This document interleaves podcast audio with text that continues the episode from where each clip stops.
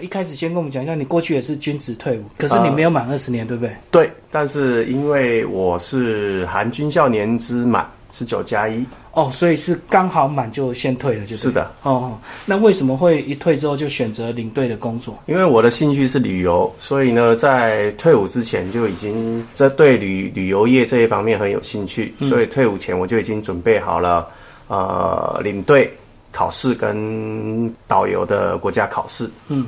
对，那已经等于说就是为了退伍以后有一些想法。嗯，那其实我觉得蛮多军职退伍之后，他这个导游领队几乎都是他们蛮多人的选择。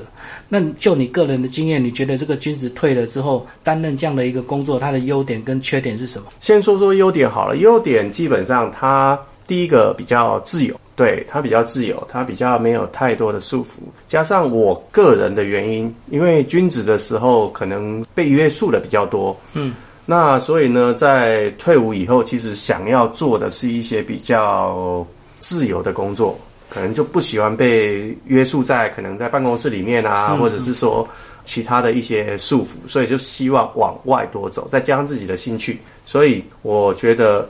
呃，领队这一行可以让我到很多地方看到很多不同的人、不同的事、不同的风土民情。那你觉得这个君子他平常在带兵啊，或者是这个呃领导统一的方面，这方面对领队会会是一个帮助吗？还是说会对有些人来讲可能是个约束，因为可能太硬了这样子？呃，或许是因为这个在呃我刚进这一行的时候，其实会有一段的磨合期。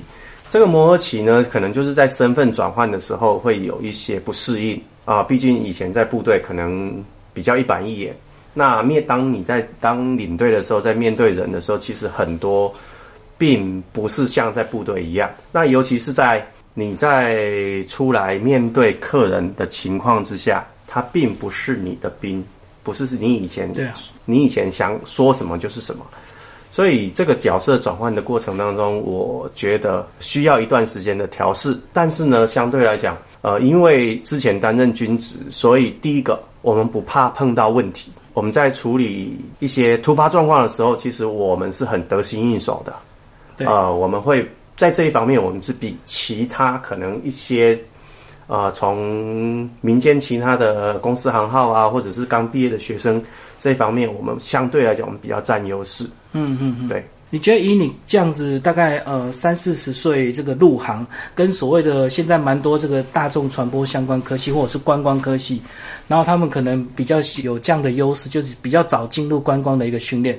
那像这些年轻人进来跟你们的差别，你觉得在哪里？呃，我觉得差别在我周边的这些领队朋友里面，我们看到的。呃，如果说他本科出来的，第一，他可能在语言方面，在一些法规方面，可能会相对来讲比较熟悉。对对对。那另外，他们可是他们在可能在待人接物，可能在处理一些突发状况的时候，他们相对来讲经验就比较不足。那可能就需要比较长时间的在职训练，或者是需要有一些比较有经验的呃，可能前辈啊来带领。他们才比较容易进入状况。那就我们来讲，我们可能在进入领队的这一个过程当中，我们的适应期相对来讲，我们会比他们比较快进入状况。等于都两种身份都有不同的优势，对不对？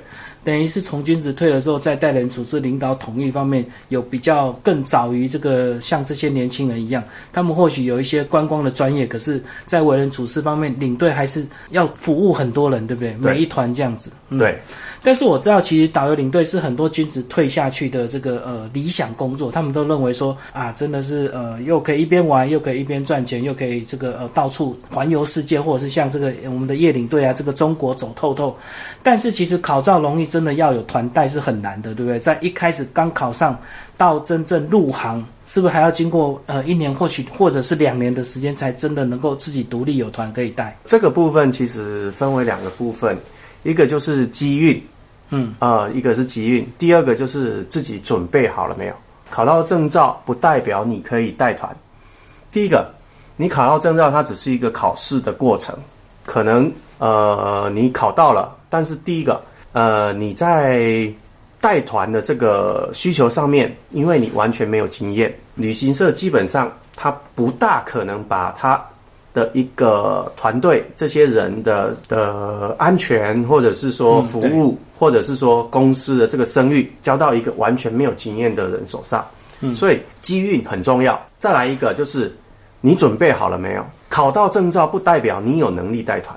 对，因为带团他可能会他可能会碰到很多的突发状况，你可能需要很强的心脏，呃，可能需要很清楚的逻辑概念。嗯，呃。碰到事情的时候，基本上你要能去处理，尤其是碰到人的问题。对，现在的人可能因为台湾环境的关系啊，台湾人的素质基本上都还算好，很还算好。可是呢，有一些情况之下，服务业毕竟不是一般的劳力工作，嗯，不是一般普通的劳力工作，他可能需要去处理很多的人际关系。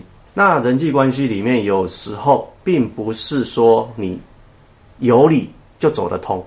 嗯，对，有时候遇到所谓的刁民就对啊，对，嗯，就不不见得有有理就能走得通。那很多时候需要你的高 EQ 去处理这面对这些事情。对，那我们刚刚讲到这个，从一开始考到照，要到最后带团，是需要一些时间，也需要一些机运，对不对？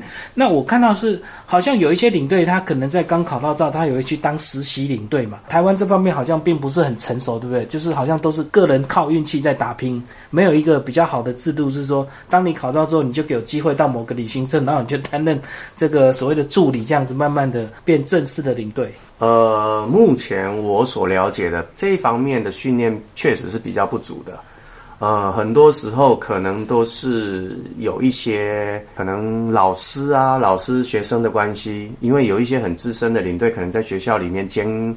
呃，相关科系兼课，那有了这一层关系，可能他就会介绍啊，学校可能一些相关类似的科系，可能教授啊，或者是呃一些业界的呃老板呐，很有经验的这个领队，他会到学校里面去授课。那相对来讲，这些老师就是这些学生未来的一些人脉关系。那老师在相处这。四年的过程当中，可能对学生也有一些了解。对对对。呃，可能他的性格适不适合进这一行，大概也可以评估出来。那所以说，很多的学生在进来的时候，他或许没有领队，但是因为这一层关系，所以他很容易就进到了旅旅游业。可是进来旅游业以后呢，他可能他会先从一些团队的操作啊，一些订餐啊、订房啊、行程安排啊、规划啊这些。过程当中，先去学习学习旅游是一个什么什么样的产业，就等于是一些行政工作。对，然后慢慢的，当他了解以后，可能公司会有一些资深的领队，他在出团的时候，可能他们就会跟着去去见习，去去去看。嗯，去学习。那学习了可能几团以后，可能资深领队觉得，哎，也 OK 了。对，哎，那可能就会试着让他从小团开始慢慢带起。可是这样子，就你们这种中途转业考照的人就比较吃亏，对不对？对。因为你们没有像老师这样有四年的这样情谊，能够能够这样子被观察四年你的人格特质，然后你一毕业，人家就很放心可以找你进来帮忙这样。对，这个就是我们从君子转换的这个过程当中，转换到旅游业的这个过程当中。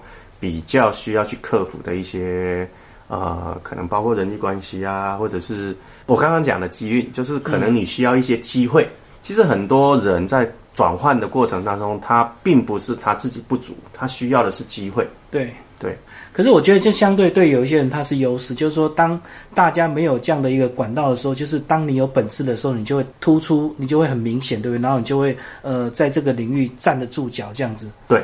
并不是说大家都一样这样子，整个排排站，整个都一路这样子被人家往前推，就是完全要靠个人的特质跟自己的，可能或许在自己的先天上还是要有一定的这个不一样，对不对？我觉得这个热心啊，帮助别人啊，或者是这些人格特质，应该也是先天的。这我觉得这应该不太容易能够伪装的来的吧？你讲的很对，对，因为旅游这一这个工作，其实它是一个燃烧热情的工作。嗯，热情烧完没了就没了。对对，那他需要第一个，你需要去喜欢你的工作。嗯，对你喜欢你的工作，你才会去在面对问题的时候不会被被挫折打败。对，对你才能继续的往前走。可是相对来讲，刚刚提到了入门门槛很低，可是在这个过程当中，因为人的因素是最大的变数，那这个最大的变数常常会让进这一行业的这些领队，其实流动率是蛮高的。嗯嗯，其实就好像现在很多年轻人都会认为说，导游领队是个钱赚得多，然后又可以到处玩，然后又很轻松，对不对？对，嗯对，可是事实上并不是这样子。嗯，对，因为毕竟出来是一个工作，不是出来玩。你工作上面你有你相对的责任，对你的相对的责任，那这些责任呢，并不是谁加诸在你身上的。很多人可能会觉得说，可能是觉得旅行社加到你身上的一些责任，嗯，或许表面上我们可以这样子看，可是很大的一部分，就我个人的认知来讲，是对自己、对这个团队，我带出去，我对我自己要求的这个责任，反而大于旅行社交给你的。因为旅行社交给你的责任，当你不是太受他的的约束的时候，其实人只有自己绑住自己，你才会做得更好。当被别人要求束缚的时候，当哪一天反弹或者是约束力没有的时候，基本上那个是更可怕的。嗯嗯嗯，对，比如说现在公司可能交一个团给我，可是我自己本身没有责任心，对，那公司加诸在我身上的责任，我出来可能我跟客人处不好，我可能 EQ 没有控制好，我可能我就爆发了。对，对，那这个过程当中，跟我自己有责任，我希望把开心、把快乐的行旅程带给客人，那是完全不一样的。嗯嗯嗯。对，我觉得这个领队这样的一个工作，它虽然是好像在带每一团的时候都有点运气的成分，对不对？就好像说，当你们一看到名单在机场一碰到客人的时候，你们大概也会先观察一下，可能是不是心里就会有底，说，哎，这团客人嗯还不错，或者是哇惨了，这个客人是上次遇到的这个刁民，怎么又遇到他？是不是像你这个每次心里都会有一些这个预期心理？呃，预期心理会有，但是呢，我觉得，呃，人是互相的。呃，我常常这样子想，呃，我不知道所有的领队是不是都都是这样想，但是我常常在，我常常在这样想，领队的态度可以决定客人的素质，客人的素质可以决定领队的服务品质，所以这个东西是互相的。当你老是觉得我的客人是刁民的情况之下，嗯，可能你常常都碰到刁民。对，因为相吸，对你一开始你就把客人设定在刁民的嘛，所以不管客人讲的任何话，你可能你先入为主，你就觉得他在找你麻烦。哦，对，嗯、对，所以当你换个态度以后，你觉得哎，每个人都是好的，每个人的素质都是高的，你愿意用你的态度去让客人完成一趟开心的旅程，同样的，客人也会回馈给你他们的素质。嗯，那当然，在这个互动的过程当中，你的服务品质相对就提高了，所以两个都会互相影响。都会互相影响。嗯，啊、当然啦，呃，还是会有一些例外的情况之下，因为毕竟还是会有所谓的热脸贴冷屁股的情况。对啊，因为我相信这个每一个人出来玩，他的心情一定都是愉快的。可是心情愉，并不代表他会有好的生活习惯，对不对？对所以说他可能会把他家里习惯就带来这个团队里面，就会造成团员的一些抱怨，最后还是要领队解决，对不对？是，但是很多时候领队并没有相对的所谓的公权力，很多的时候很多的习惯，我们可能只能做到道德的劝说，嗯，你并没有实质的约束力去约束这些客人做什么事情。举个例子来讲。你比如说，客人来参加的是一个团体旅游，那基本上团体旅游有团体的规范，对，有团体的规范。可是呢，当他自我意识比较强的时候，老是迟到，或者是老是不配合的情况之下，其实你没有任何公权力要求他做什么。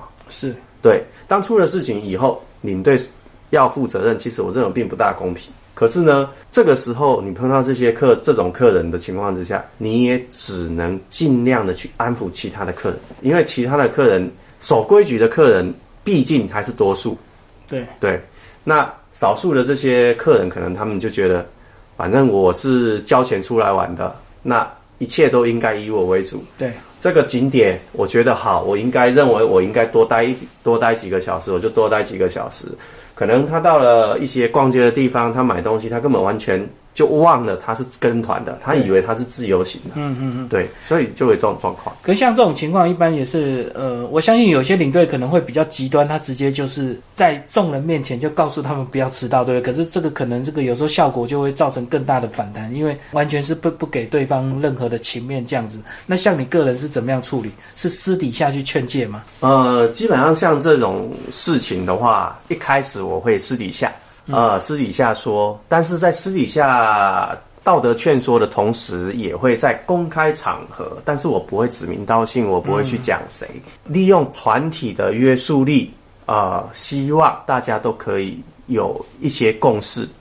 当然了，这个团体的约束力基本上，它并不像之前在军中可能会有些效果，那在现在这个社会上，可能效果也不见得多大。但是最起码，我们得让跟着我们出来的客人了解到团体的规范跟必须遵守的一些规则。嗯嗯。呃，这样子大家才能玩得开心。那碰不到的话，我们也只能说，呃，请其他客人包涵啊，或者是再做一些像您刚刚讲的一些比较极端的，或者是比较强烈的一些后续的工作。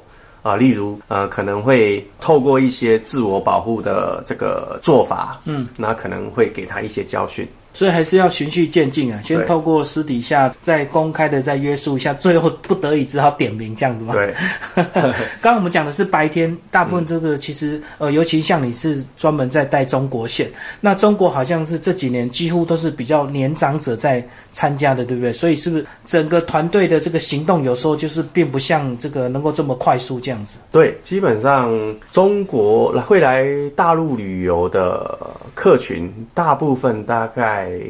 我这几年接触下来，大概都在四十岁以上，四十岁以下的相对来讲比较少。那也不是说没有，因为寒暑假可能跟时间点也有关系。嗯，呃，寒暑假一般家庭旅游的话，年龄层就会比较低，比较下降。那包括旅游地点也会有影响，例如像大陆这几年的呃上海的迪士尼啊，对，珠海的长隆海洋世界啊。这去的年龄层就相对来讲，对，就会比较年轻化，啊，可能就是家长带小孩子出来玩的，啊，可能就跟时间点。那回过头讲年长的这一块，确实他们在行动方面会比较慢一点，但是相对来讲，虽然他们动作比较慢，可是他们也比较准时。嗯，对，他们的时间观念很好。我知道，相信会有很多年轻人，反而是年轻人会有时候比较会自我一点。对，嗯，对啊，所以其实旅游本身是一件很开心的事情，所以我觉得，呃，不管年长的或者是年轻的，其实出来都是寻开心的。嗯，对，没有人出来想要找气受，所以呢，出来旅游就看您是用一种什么心态出来。对，那如果说您出来以后，你老是喜欢拿不同的地方去跟你习惯生活的周遭的任何事物去做比较的话，其实很多东西是没得比的。嗯，呃，在业界里面，我们常常在讲，其实出门很多时候都是在不方便的，最方便、最舒适的地方就是自己家里面。嗯，就是在家不要出门。对，就是自己最熟悉的地方，你是最方便的。出门，你有可能你会去遇到。很多的状况，可能天气不好，它影响了你的心情。其实天气不好有天气不好的风景啊，你不见得每次都能遇得到。其实换个心态，它也是一种很好的生活体验啊。好，那我们刚刚讲的是白天的这个状况，就是呢，团队行进当中难免就会有人迟到。那另外有一种状况是晚上的这个状况，进了房间之后还是会有很多状况，对不对？对，比如说两个人睡觉。可是，如果两个人是不是朋友的话，是两个单独的单独的人凑在一起一个房间，是晚上在房间里会有很多摩擦，对不对？对。比如说洗澡洗太久了，或者是有些人喜欢早上五点起来洗澡的，像这种状况，你们是不是也只能调整房间这样子？呃，基本上按我们是按照旅行社的分房去做分配的。对。呃，我们不会私底下去更改公司的任何配房。嗯。呃，因为。相信在出来旅游的时候，你自己一个人出来旅游，业务应该都会跟你讲，都会跟你说明你会搭配到一个另外一个另陌生外一个陌生的人，对那每个人生活习惯不一样，本来就有风险在。那你其实也可以，你也可以选择自己贴一点钱自己住啊，也很舒服。那你碰到的时候，碰到这类似像碰到这种情况，我们当然能帮他协调，我们当然会帮他协调。可是同样的，呃，当一个客人的习惯不好的情况之下，你觉得哪一个客人愿意跟他换？他等于去害到另外一个客对人。，所以基本上碰到这种状况，我们只能按照公司的这个状况，然后跟公司回报状况以后，嗯，询问这个客人他自己愿意不愿意付单房差，另外再开一间房。嗯，对。那如果不愿意的话，坦白讲，这一趟旅程相信应该也不是太愉快。嗯嗯。所以这个就是参加团体旅游会碰到的一些风险吧。所以我知道你们旅行社都希望你们自己最好自己找伴来最好，对不对？对这样子你们朋友自己彼此就能够了解彼此的生活习惯，就不会有两个这个完全陌生的人要同住好几个晚上。对，好，那刚刚讲完这个晚上的这个风险，再来呢，还有讲到一个这个呃，我们都会认为说领队这个边玩边赚钱很好，可是像如果同一个景点你走过很多遍，一直在走的话，那个心情跟你 第一次到这个景点那种完全不一样的心态，对不对？对。嗯，其实一个景点再美，当你走了五次、六次以后，其实它就跟你在城市里面生活其实是一样的，对，因为它已经变成是一种习惯。那专业一点的讲，它可能就是一种风景的疲乏了。嗯，对你对这个美景其实已经疲乏了，因为在你的感受当中，它已经是很生活化的东西，嗯，所以就不会有太多的经验。可是一个领队在这一行里面，我觉得他应该时时去保有一份呃，让自己能在小地方找到惊喜的东西。啊、例如像我自己，我常常会也是客人教导我的。我在带团的过程当中，可能一个地方去过好多次，对，那很多人在旅游过程当中喜欢拍照，可能你拍的跟我拍的刚开始第一次去，可能都是同一个景，嗯，对。可是当你去了多次以后，其实你从不同的角度去看那个风景是不一样的。呃，不同的季节、不同的时间啊、早上、晚上，不同的这个角度，其实你可以看到同一个地方很多不一样的东西。嗯嗯，对，所以这个部分就需要领队自己去找。那你找出来以后，其实你有很多东西是可以跟你的客人分享的。那分享以后，所以常常会有很多的领队啊，或或者是导游，他们讲说，诶，哪一个角度拍照最好看？嗯其实这个都是经验累积出来的。嗯，对。那在这个部分就需要坦白讲，真的就需要领队啊，或者是自己去去去调试，不然热情真的在一个一个固定的地方走多了，真的会相对来讲可能就会比较平淡，可能你就没有太多的这个这个这个惊喜。对惊喜给给你的客人。而且我觉得，如果如果您能够把每个客人变成朋友的话，你变成陪你的朋友走。那每一趟虽然是一样的景点，可是你一定是陪不同的人走，对那又会有不同的心态。所以重点是你一定要把客人当做你的朋友，对对对不然你会很痛苦。对，其实旅游这一个，我常常跟我的客人在讲，其实旅游你很开心的在完成一趟旅游的时候，其实你会发觉时间过得特别快。但是同样的，我也跟我的客人讲，当你遇到一切都不顺遂的时候，其实感觉就是度日如年，那个那个时间感觉过得特别慢啊。所以我觉得还是回到刚刚提的，我觉得一开始你就先把客人设定成好的，可能会比较好。这个是如果有兴趣进这一行的人，我的个人的建议啦，就是凡事往好处想。你想着你是要开开心心的出去呢，还是要很勉强的带着一群人去做一件事情？嗯嗯，其实那是截然不同的心情。对，刚刚讲到这个同一个景点走很多遍，然后用怎么样的心情去面对。那另外还有一个状况就是说呢，有些景点真的很硬，比如说要爬长城啊，爬江西什么龙虎山呐、啊，三清山啊，或 或是爬黄山。那像这种行程怎么办？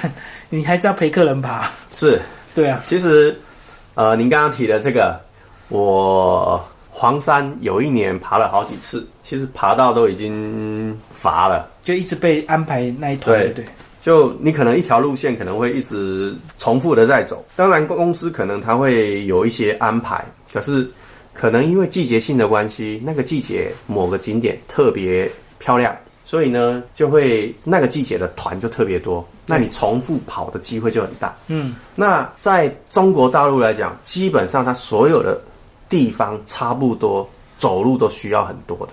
嗯，因为中国就是大，它就是大。